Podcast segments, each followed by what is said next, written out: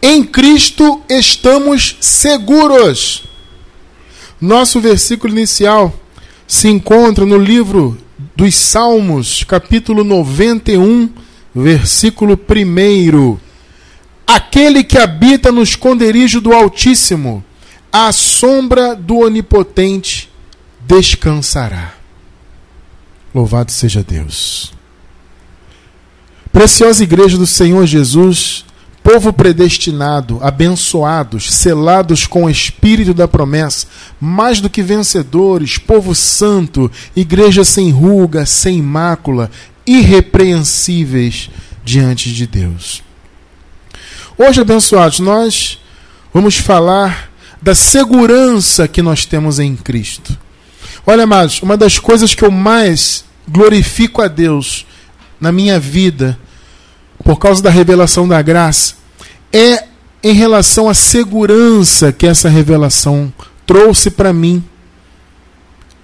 Porque eu, que vivi muitos anos, praticamente desde nascido, em religiões, né? fui batizado católico, depois fui pentecostal, depois, durante um tempo, eu fui da igreja batista, daquela, daquela batista bem tradicional.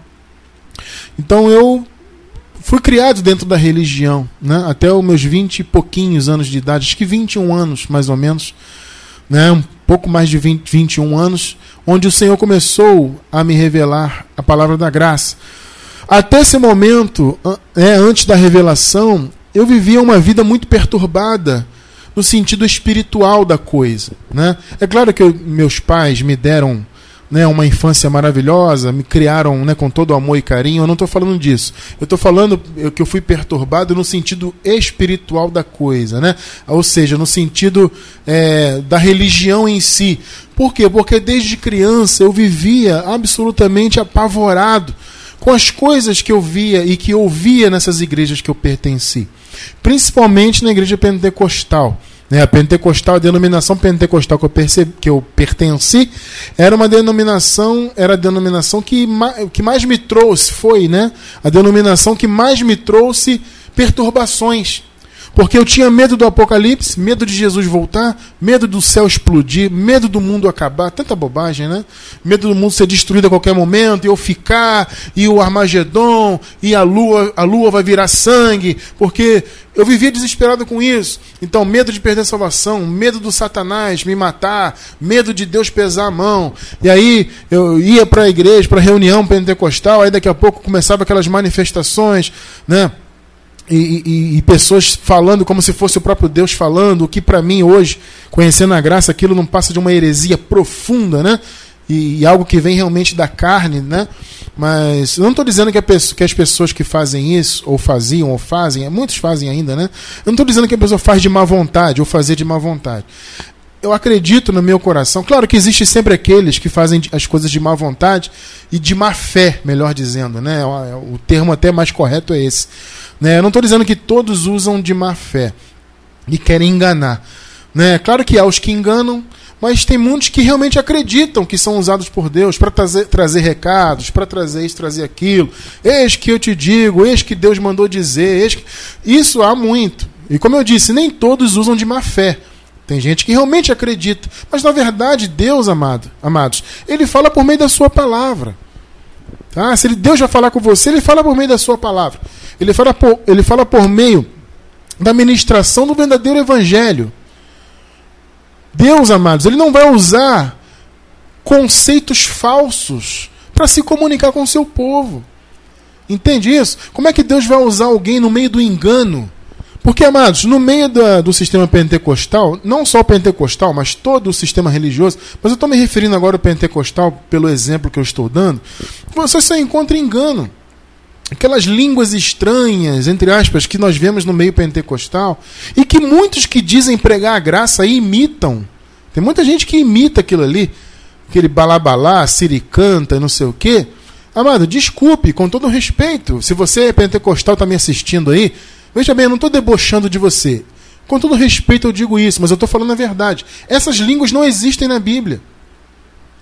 Isso é uma tradição que vai sendo passada de geração em geração. As pessoas aprendem aquilo e acham que é o Espírito Santo. É uma suposta língua dos anjos, uma língua do céu. Isso é heresia, não tem isso na palavra. Nós temos dois vídeos que explicam essa questão das línguas estranhas. Tá? Nós temos dois vídeos. Para quem está na gravação, eu vou deixar embaixo do vídeo no YouTube. A Verdade sobre o Dom de Línguas, volume 1 e volume 2. São dois vídeos. Te... Se você quiser pesquisar hoje, nós estamos ao vivo agora, domingo, né? Se você quiser pesquisar hoje, você vai encontrar no nosso canal mais tarde tá? Para você que está ao vivo. Mas se você quiser aguardar a gravação, embaixo do vídeo no YouTube, na gravação, você vai encontrar os links. Ou seja, são heresias, são coisas que não têm qualquer fundamento bíblico. Sem falar das outras heresias né, que existem. Não é só a questão das línguas, existem muitas outras heresias no meio desse sistema. E eu digo para você, Deus não vai se usar de um sistema enganoso para falar com o seu povo. Deus fala com o seu povo por meio da verdade. Amado, a palavra diz que é impossível que Deus minta. Compreende isso? É impossível que Deus minta. Então Deus não vai usar da mentira, do engano para falar com o povo dele. Deus fala por meio da sua palavra, pela revelação da graça. Então, amados, eu vivi ali perturbado, né? Fechando parênteses, eu abri um parênteses e fui para outro assunto, né? Mas agora, fechando parênteses e continuando, eu vivia perturbado porque eu via aquela, aquelas supostas manifestações de Deus. Ó, oh, eis que não sei o quê, e cuidado, porque o diabo, porque isso, porque aquilo, porque o pecado. Aquilo me apavorava de uma maneira terrível, né? E o pastor vinha, olha, cuidado que você vai perder a salvação. Você tem que usar a roupa assim, você tem que fazer assado, tem que ser dizimista, tem que jejuar. Olha o monte, hoje meia-noite, vamos estar no monte. Se você não estiver no monte, você não está buscando a Deus. E que isso, e que aquilo. E eu vivi em pânico, num desespero terrível. Por quê? Porque religião, amados, não traz segurança. Ao contrário, a religião traz insegurança. A religião traz medo. A religião traz angústia. A religião traz incertezas. Será que eu sou salvo? Será que eu não sou? Tenho que pagar o preço? Não tenho que pagar o preço? Ora, mas se Jesus morreu por mim, por que, que eu tenho que pagar o preço? Ah, mas o pastor disse, então eu vou pagar. Ah, mas não sei o quê. Então as pessoas vivem nessa confusão. Porque há uma mistura tremenda da antiga aliança com a nova aliança, os dois pactos se misturam, e além da antiga aliança se misturar a nova, eles misturam heresias que, que, que estão fora dos dois escopos. Eu até acredito que a maioria das heresias que são aqui é pregada, e a maioria que é pregada, né? Dessas heresias que são pregadas, a maioria, eu acredito, não vem nem de um lado nem do outro. Entende? Não vem nem da lei nem da graça. Existem coisas que, que, que, as pessoas pregam aí fora que não está em linha nem com o antigo pacto nem com o novo. Então, além dessa heresia de misturar os pactos, ainda existem heresias diversas que os homens inventam. E assim o povo de Deus vai sendo enredado e o povo acaba não vivendo a segurança que Cristo nos traz. O Senhor morreu, abençoados, justamente para nos dar segurança espiritual. Ele, nos, ele morreu por nós e ressuscitou para nossa justificação. Ele morreu e ressuscitou por nós para nos salvar, para nos tornar firmes, para nos assentar em lugares celestiais. Amados, vocês sabiam que nós já estamos em lugares celestiais? A palavra fala isso. E nos assentou nos lugares celestiais. Então você, vocês, né? Eu, todos nós, a minha esposa, Todos nós estamos já sentados em lugares celestiais. Somos abençoados com todas as bênçãos. Somos mais do que vencedores. Tudo isso pela graça. Tudo isso através da morte da ressurreição do Senhor Jesus Cristo. Isso é segurança. Agora, se você não está na graça, você não você, vou usar um outro termo. Se uma pessoa não está na graça, esta pessoa não está em segurança. O que, que o apóstolo Paulo falou? Vamos nos lembrar em Gálatas, capítulo 5, versículo 4, ele diz assim: ó, Separados estáis de Cristo, vós os, os que vos justificais pela lei, pela religião, etc. Da graça decaíste. Não é isso que Paulo fala? Olha só, separado está de Cristo. Separado aqui na mente, no entendimento. Separado está de Cristo. Ora, se a pessoa está separada de Cristo, então ela não, não vive na segurança de Cristo. Ela pode ser uma ovelha, e se for uma ovelha, ela é uma abençoada sim, ela é salva no espírito, tudo isso. Mas ela não vive essa segurança. Ela não tem essa segurança manifestada em seu entendimento para viver isso. Então ela vive desesperada. Faz campanha daqui, faz campanha dali, paga o preço daqui, vai ao monte, come ceia, e passa o óleo, e pega o envelope, e pega a rosa ungida, e a vassoura, e varre o mal, e o diabo, e Deus vai pesar a mão. As pessoas vivem aí assim. E isso não é descansar, amado. Ué, Jesus nos chamou ao descanso, não foi isso que ele falou? Vinde a mim, vós que estáis cansados, eu vos aliviarei. Eu pergunto para você que está ao vivo e que está pela gravação: que alívio é esse que você vê na religião? Não tem alívio. Cadê o alívio que Jesus prometeu? Ele não prometeu um alívio para nós? No sentido espiritual? Cadê o alívio?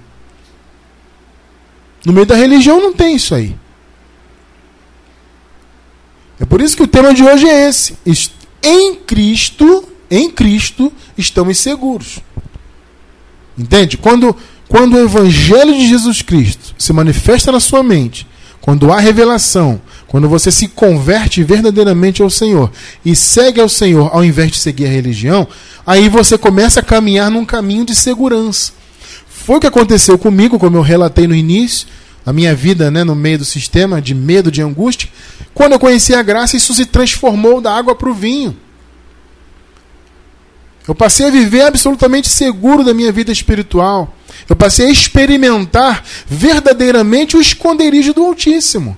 Como nós acabamos de ler aqui no Salmo 91, versículo 1. Aquele que habita no esconderijo do Altíssimo, a sombra do Onipotente descansará. Quem é o Onipotente? É Deus. Ou seja, nós já estamos, por meio de Cristo, a sombra de Deus descansando. A sombra, amado, ela tem um sentido, um simbolismo de descanso. Né? Quando você está num sol muito quente e de repente você encontra uma sombra debaixo de uma árvore, quando você adentra, de, né, uh, ultrapassa, sai da luz do sol né, e entra debaixo da árvore na sombra, você descansa. A sua pele descansa, há um refrigério. Esse é o sentido aqui. Então nós estamos à sombra do Onipotente, nós estamos descansando nele. Esse Salmo 91, ele não é uma reza. Eu, no meio do sistema religioso, eu e todos os irmãos naquela época, acredito que até hoje deve ser assim também, nós usávamos o Salmo 91 como uma reza. Vamos repetir o Salmo 91, é o Salmo da segurança. E repete aquele que habita no esconderijo. Eu repeti tanto que eu decorei o Salmo inteiro. Aquele que habita no esconderijo do Altíssimo, a sombra do Onipotente descansará. Direi do Senhor, Ele é o meu Deus, o meu refúgio. Por quê? Porque nós vivíamos rezando isso. Só que o Salmo 91 não é para ser rezado nem orado, ele não é uma vã repetição. O Salmo 91 é uma profecia, é uma palavra profética que apontava para aquilo que Jesus faria e já fez por nós. Vocês estão compreendendo isso? Então, quando o salmista diz aquele que habita no esconderijo do Altíssimo, é uma palavra profética. Hoje, isso já é uma realidade. Quer ver que já é uma realidade? Colossenses 3, versículo 3. Esse é um versículo também que é um dos clássicos da graça. Veja só, Colossenses 3, 3. Porque já estás mortos. Isso aqui é tremendo, hein, abençoado? Hã? Eu vou deixar embaixo do vídeo no YouTube. Nós temos uma mensagem. Já estamos mortos. Essa mensagem é tremenda. Depois você assiste na gravação aí. Embaixo do vídeo você vai encontrar. Porque já estáis mortos e a vossa vida está o quê? Escondida com Cristo em Deus. Claro, se está com Cristo, está em Deus. A sua vida, a nossa vida está o quê? Escondida. Hã? Lembrou aí do esconderijo do Altíssimo? Lembrou aí do esconderijo do Altíssimo? Fez a ligação? Percebeu? Aquele que habita no esconderijo do Altíssimo. Aqui, já estamos lá. Ó. A nossa vida já está escondida com Cristo. Então, o Salmo 91, para nós, já é uma realidade. Ele não é uma reza que. Aliás, além da, da reza, havia também uma super, superstição né, os pastores na época, eles, pelo menos na denominação pentecostal que eu pertenci, eles sempre davam um papelzinho. Às vezes era um papel, às vezes era um paninho, às vezes era uma, um adesivo com o Salmo 91. Você recebeu isso também de abençoada, não já? Aqui, ela sabe, minha esposa sabe. Gente, houve uma houve uma não, várias, né? Mas eu me lembro de uma campanha que eles mandaram fazer na gráfica um lencinho de pano com o Salmo 91 impresso. E a campanha era você adquirir o lencinho e o lencinho vinha ungido com óleo, com azeite, sei lá o quê. E aí você tinha que andar com aquele paninho dentro do seu, da sua carteira para você ter segurança. Olha só que superstição, amados.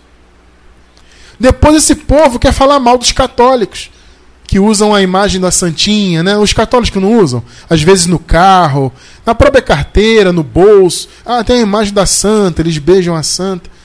Eu pergunto para você, qual é a diferença disso para um lencinho do Salmo 91? Não tem diferença nenhuma.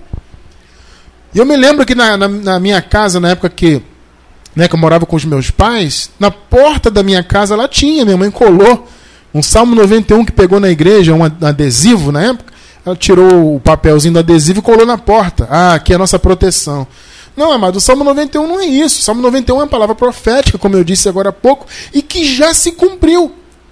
Porque Jesus, ele já cumpriu a lei e os profetas, já está cumprido. Então o Salmo 91 já é uma realidade. O esconderijo do Altíssimo, para nós, já é real. Nós já estamos escondidos lá. Louvado seja Deus, né? De repente, abençoado, você pode se perguntar, mas o abençoado cristiano, quando foi que nós fomos levados ao esconderijo? Vamos ver?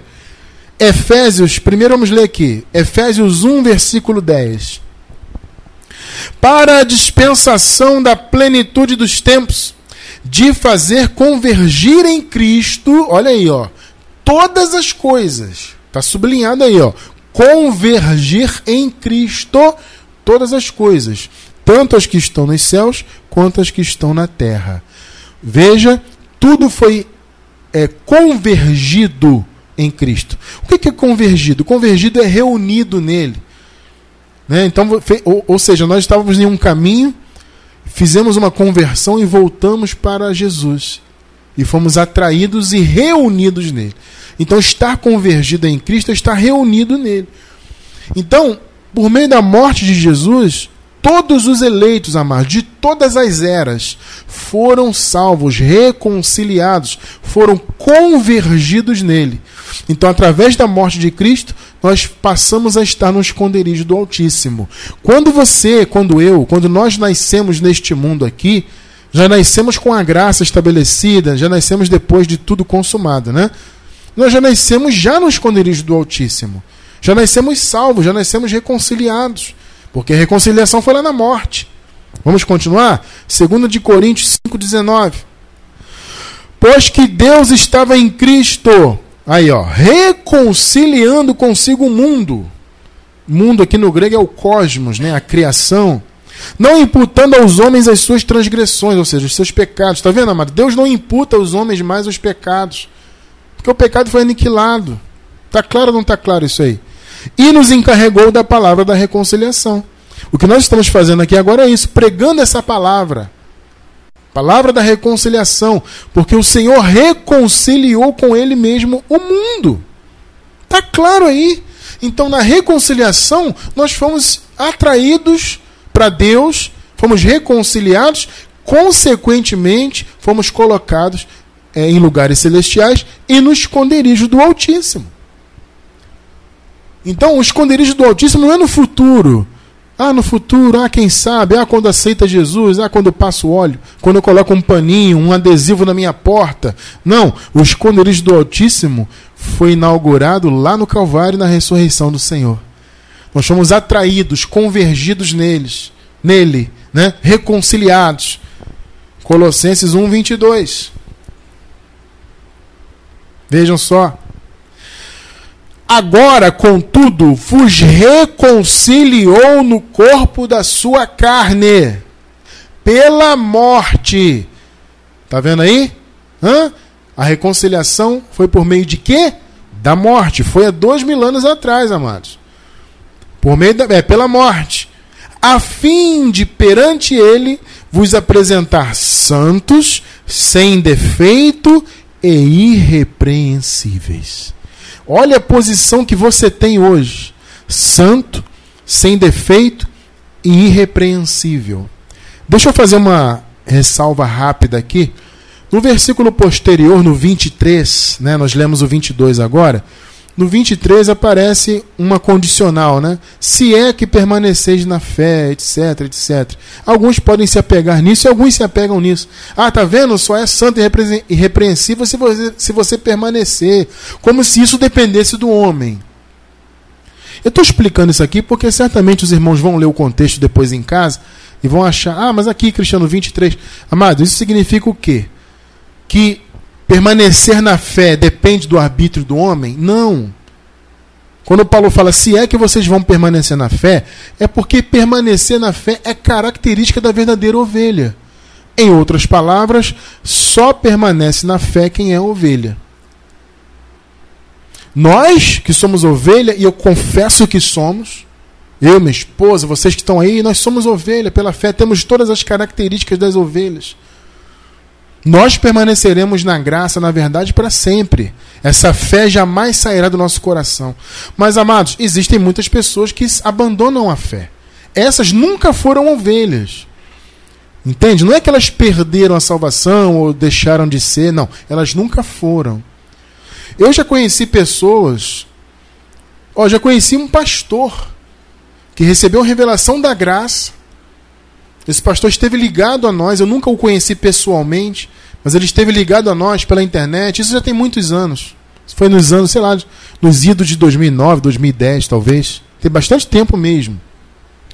Esse pastor ele chegou a pregar graça, ele tinha uma congregação, ele chegou a usar a nossa marca na época do Ministério Graça sobre Graça, ele pediu autorização. Como ele estava muito empolgado com a graça pregando, eu autorizei. Não, pessoal, não tem problema. Até porque para nós, placa não significa muita coisa. Esse negócio de marca, de placa, isso para nós é só um meio, tá? Isso não é o fim, a nossa finalidade não é placa ministerial. Isso é só um meio, né? Então na época eu autorizei, não, amado, pode usar. E ele usou, colocou graça sobre graça, pregava a graça. De repente, passou um tempo, a igreja fechou, e o abençoado se, veio se dizendo ateu. ateu, um pastor. Ah, porque agora eu sou ateu, porque agora eu vi isso, vi aquilo, não sei o quê. E aí? Aí você vai dizer que ele perdeu a salvação? Não, não existe perder salvação. Quem é ovelha é ovelha para sempre. Quem é salvo é salvo para sempre. Ou seja, ele nunca foi. Ele ouviu o galo cantar. Eu já convivi pessoalmente também ministerialmente com pessoas que você olhava assim, você não dizia que a pessoa não tinha fé. Não, Juliano. Pessoa com fé, pessoa cantava, pessoa fazia, acontecia, porque tudo era graça, tudo era Deus. De repente a pessoa se virou, ah, agora eu sou ateu, eu sou ateia. Vocês entendem? E não é só essa questão de se tornar ateu, não. É voltar para a lei também pessoa está na graça, volta para a lei, amado, sinto muito. Isso não é característica de ovelha. A ovelha, uma vez que ela recebe a verdade, ela não volta. A palavra diz: Nós não somos dos que retrocedem para a perdição. Porque os que retro retrocedem são da perdição, sempre foram. Tá? Então, quando a palavra diz: Ah, se é que permaneceis na fé, é por isso. Porque nem todos que dizem Senhor, Senhor pertencem ao reino de Deus. Nem todos que que demonstram fé, têm aparência de, de que crê, não sei o quê. Né, amados, nem todos. Tem muita gente que é só ouvir o galo cantar, ou por alguma conveniência a pessoa está na igreja, mas é só isso. Eu vou deixar embaixo do vídeo no YouTube, quem está na gravação, vou deixar um link. Se eu não me engano, o tema do estudo é esse. É, deixa eu lembrar aqui. Os eleitos permanecem para sempre. Esse, esse estudo, amado, é muito bacana. Ele fala dos eleitos, ele toca no assunto predestinação e fala das características das ovelhas, dos eleitos. Tem também um outro, eu vou deixar dois. Tem esse, os eleitos permanecem para sempre, e tem também um outro que fala assim: o tema é Como saber se somos ovelhas? Muito interessante também esse estudo. Esse é mais antigo, tá? Esse é de uma época mais antiga do, do, meu trabalho ministerial. Mas vale a pena, é um estudo muito bom. Eu vou deixar embaixo do vídeo no YouTube esses dois links para quem estiver na gravação.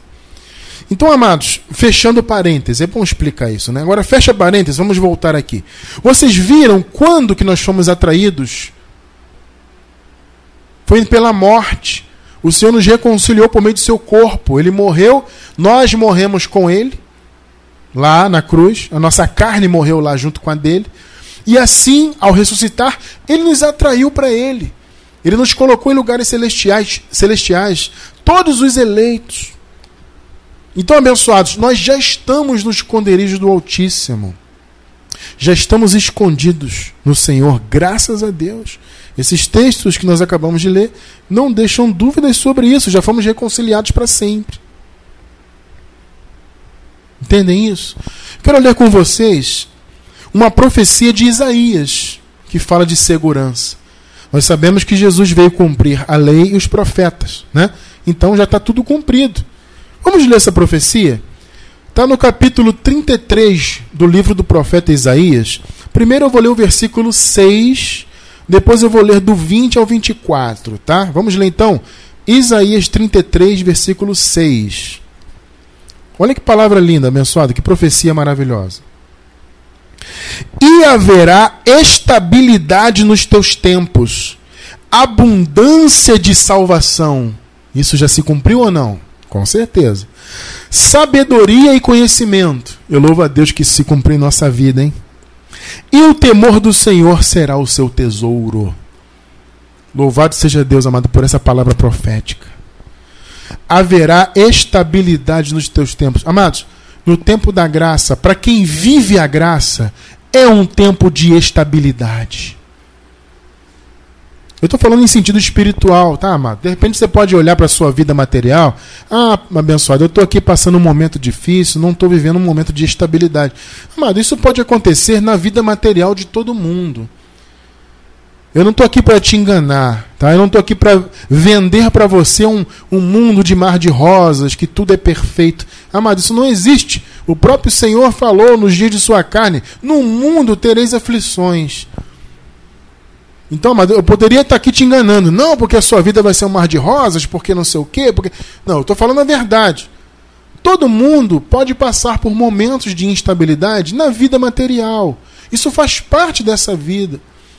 Agora, é claro que nós temos a fé, nós temos a força de Deus para vencer circunstâncias, sabe? Então nós temos a oração a nosso favor. Então, quando você está em um momento de instabilidade, um momento de de angústia, de, enfim, de um momento não muito bom, vamos dizer assim, na sua vida, mas isso não é o fim do mundo, não.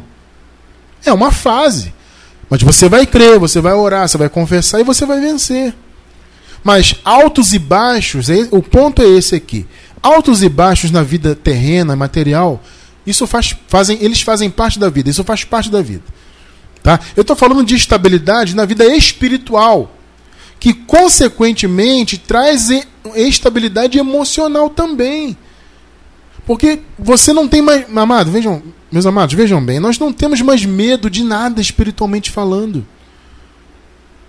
E eu pergunto para você: isso traz ou não traz descanso para você? Traz ou não traz segurança? Você conhecer a sua posição em Cristo, que é um abençoado, é um eleito, o Senhor te amou antes da fundação do mundo, te predestinou, te escolheu, te reconciliou, te ungiu com o Espírito Santo dele, te selou com o Espírito da promessa. Isso é ou não é bom saber isso? Isso traz ou não traz descanso para a tua vida? Claro que traz. É disso que o profeta estava profetizando aqui. Haverá estabilidade nos teus tempos e abundância de salvação. Isso houve. O Senhor veio para isso. O Senhor se manifestou para que houvesse abundância de salvação. E houve. Vamos continuar aqui agora no versículo 20 até o 24. Ainda em Isaías 33. É uma profecia linda, amado. Vejam só. Olhe para Sião, a cidade das nossas festas. Os seus olhos verão Jerusalém. Morada pacífica. Hã? É o que? Morada de guerra, morada de angústia, morada de desespero? Não. Jerusalém é uma morada pacífica. Agora eu te pergunto, antes de concluir a leitura do versículo, quem é a Nova Jerusalém? Somos nós, a igreja. As pessoas estão esperando se manifestar uma nova Jerusalém materialmente, que vai vir do céu, descendo, porque as pessoas leem Apocalipse, né? Ah, porque vem do céu uma cidade. Amado, entenda, Nova Jerusalém já veio. A Nova Jerusalém é a igreja. Nós, igreja, somos a Nova Jerusalém. Ela já está no mundo. Então veja aqui, olhe para Sião, a cidade das nossas festas. Seus olhos verão Jerusalém, que hoje é a igreja morada pacífica. Hã? Se é pacífico, é seguro. Tenda que não será removida. Olha aí a segurança. Hã? Suas estacas jamais serão arrancadas, nem se romperá nenhuma de suas cordas.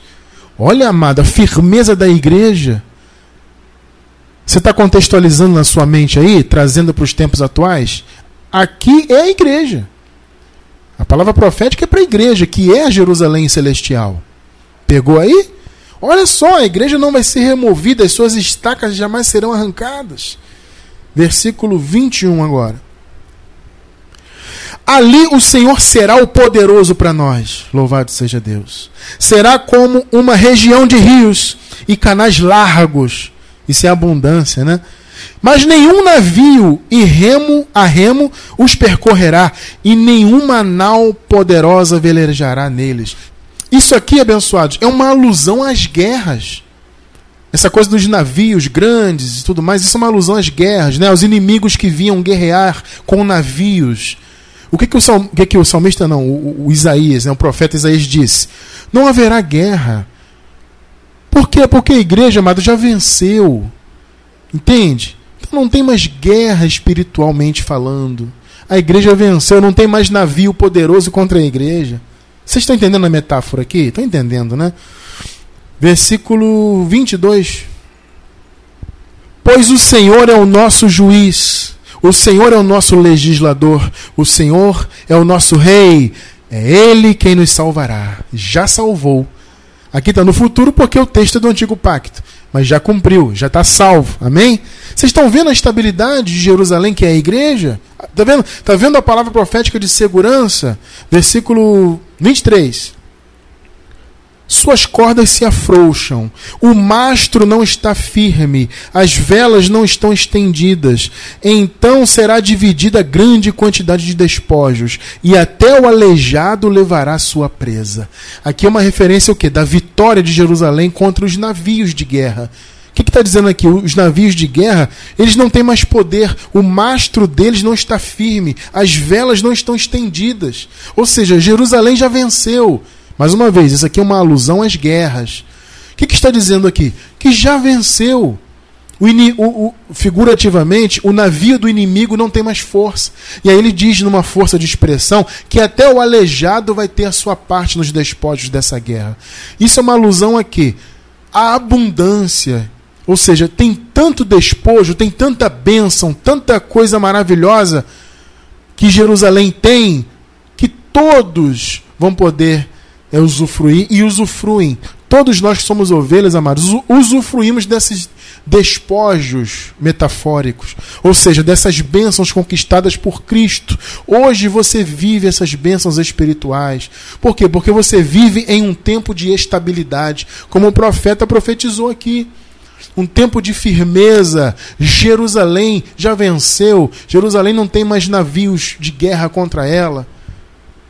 Louvado seja Deus. Vocês estão compreendendo a visão aqui, amado? É segurança. Vocês notaram que isso vem desde o antigo pacto, nas profecias? O que Jesus viria para trazer é isso. Jesus não veio, amado, para estabelecer uma, uma, uma, uma Jerusalém aprisionada em religiões. Porque o que nós vemos hoje aí fora é Jerusalém, que é a igreja de Deus, presa em religiões, presa em denominações. O povo está preso nisso. O povo acha que igreja é local com placa, com CNPJ. O povo está preso em denominações, o povo está preso em religiões, em campanhas, em sacrifícios, em obras da lei. Por quê? Porque o povo não vive a segurança que o Senhor trouxe. Jesus, repito, ele não veio estabelecer religiões. Ele veio estabelecer a graça e, consequentemente, nos tornar seguros nele. Agora, amado, veja esse versículo 24 aqui. Olha que coisa maravilhosa. Vejam só. Nenhum morador de Sião dirá: Estou doente. Ó, oh, que palavra, hein? E os pecados dos que ali habitam serão perdoados. Amado, Jerusalém não tem nenhum doente, espiritualmente falando, e não tem nenhum pecador. Pegou aí? Os pecados foram perdoados. Hã? Ah, mas Cristiano, aqui está no futuro. Serão, mais uma vez. É porque é um texto do antigo pacto, se referindo ao que seria feito. E já foi feito. Não há doentes entre nós, amados. Espiritualmente falando, não. Nós estamos completos. Não é o que a palavra diz? E estás perfeitos nele. Não é o que está escrito lá em Colossenses, capítulo 2, versículo 10? Nós estamos perfeitos em Cristo. Então não há doentes espirituais em nosso meio. E todos os pecados foram perdoados. Nós somos novas criaturas. Isso, amado, é segurança para a tua vida, para a nossa vida. Vamos ver alguns exemplos de segurança aqui, que se manifestaram pela graça. Primeiro exemplo, segurança em relação à salvação eterna. Amado, essa história de perder a salvação não existe. Hoje, evidentemente, que o assunto não é esse especificamente. Futuramente nós voltaremos a falar da segurança da salvação, vamos trazer versículos explicados, etc. Futuramente teremos mais estudos sobre isso. Eu vou dar só uma palhinha aqui para você ver. João 10, versículos 27 e 28. As minhas ovelhas ouvem a minha voz, e eu as conheço e elas me seguem. Louvado seja Deus. Eu lhes dou a vida eterna e jamais perecerão. Está escrito aí ou não está? E ninguém as arrebatará da minha mão. Aí, ó, a promessa. Jamais perecerão. As ovelhas não perecem, são salvas sempre salvas. 1 Coríntios capítulo 1, versículos 7 e depois o 8. De maneira que nenhum dom vos falta, esperando a manifestação de nosso Senhor Jesus Cristo. Essa manifestação já veio, foi no ano 70, tá? Tá bom? Aqui eles estavam antes. Quando Paulo escreveu a carta, eles estavam antes do ano 70. Por isso que ele falou isso aqui. Versículo 8. O qual, vejam só, amados, vos confirmará até ao fim, para serdes irrepreensíveis no dia do Senhor Jesus Cristo. Amados, o dia do Senhor Jesus para nós hoje é o dia que deixarmos este corpo carnal. Olha a segurança que você tem. Você vai ser mantido, confirmado até o fim. Percebe que o fato de você se manter salvo é por meio de Deus que te mantém até o fim, não por seu, por seu próprio esforço e mérito. Isso é segurança da salvação. O Senhor disse: Ninguém vai arrebatar as minhas ovelhas das minhas mãos, elas jamais perecerão. Eu as confirmarei até o fim. Está escrito: Eu creio. Segundo exemplo de segurança: segurança em relação ao futuro. Porque, amados, vejam bem, não é só a salvação eterna no espírito que nós já temos. No futuro teremos uma vida corpórea também, só que com um corpo glorificado. A promessa de Deus é essa. Que há um edifício, há um corpo novo nos aguardando. Hoje nós temos um, um corpo, uma carne de imundície, um corpo passageiro, mas logo teremos o nosso espírito e a nossa alma habitando em um corpo celestial, um corpo é, de glória. Então, as pessoas perguntam: há vida após a morte? Claro que há. Aliás, nós não veremos a morte, porque ao deixarmos este corpo terreno, não haverá sinal de morte. É num abrir e fechar de olhos estaremos com o corpo de glória. Essa é a promessa da palavra. Não existe morte, amado. Entenda isso. A morte física para nós não é morte. Ela é morte no sentido físico, porque biologicamente este corpo para de funcionar. Mas não há morte, porque imediatamente você recebe corpo glorificado, é promessa. Então eu tenho segurança quanto ao meu futuro. As pessoas ficam aí se perguntando: será que tem vida após a morte? Primeiro, que para o eleito não há morte, no sentido amplo da, para, da palavra. Tá? E existe sim vida após esse corpo carnal. Não é apenas a salvação do espírito, mas a salvação também se manifestará fisicamente para nós quando recebermos um corpo glorificado. 2 de Coríntios 5, versículo 1. Porque sabemos que se a nossa casa terrestre deste tabernáculo se desfizer, aqui Paulo está falando do corpo carnal atual, temos de Deus um edifício, ó, uma casa não feita por mãos, eterna nos céus. Tá vendo o que te aguarda, você que é eleito? Uma casa para você. O que é essa casa? É um corpo glorificado. Só ver se vê o contexto dessa passagem aí. Paulo está falando da manifestação dos corpos glorificados. Um corpo semelhante ao corpo de Jesus. É promessa, eu creio nessa promessa. Então eu tenho segurança quanto à minha salvação do espírito e tenho segurança quanto ao meu futuro, à minha eternidade. Louvado seja Deus por isso. E também nós temos segurança, um terceiro exemplo, em relação a essa vida terrena, sim, também. Apesar de, como eu disse agora há pouco, a vida terrena ser uma vida de altos e baixos, isso faz parte da vida, mas ainda assim eu creio que podemos sim e temos sim pela fé segurança também. Segunda Tessalonicenses, capítulo 3, versículos do 1 ao 3. Versículo 1. No demais, irmãos, rogai por nós, para que a palavra do Senhor tenha livre curso e seja glorificada. Né? Tá vendo o que Paulo está dizendo? Gente, ore por nós para que a palavra corra. E como também o é entre vós. Versículos 2 e 3. E para que sejamos livres dos homens dissolutos e maus, porque a fé não é de todos. Tá vendo Paulo falando da maldade? Havia muita maldade naquela época, amados. Principalmente, aqui Paulo está se referindo, principalmente ao Império Romano. Paulo era perseguido pelo Império Romano e também pelos religiosos, os judaizantes. Eram homens dissolutos e maus. Então Paulo fala: orem para que nós sejamos livres desses homens maus, porque a fé não é de todos. Versículo 3. Mas fiel é o Senhor, que vos confirmará e guardará do maligno. Maligno aqui é mal, genérico, tá, gente? Eles traduziram por maligno, mas aqui é mal.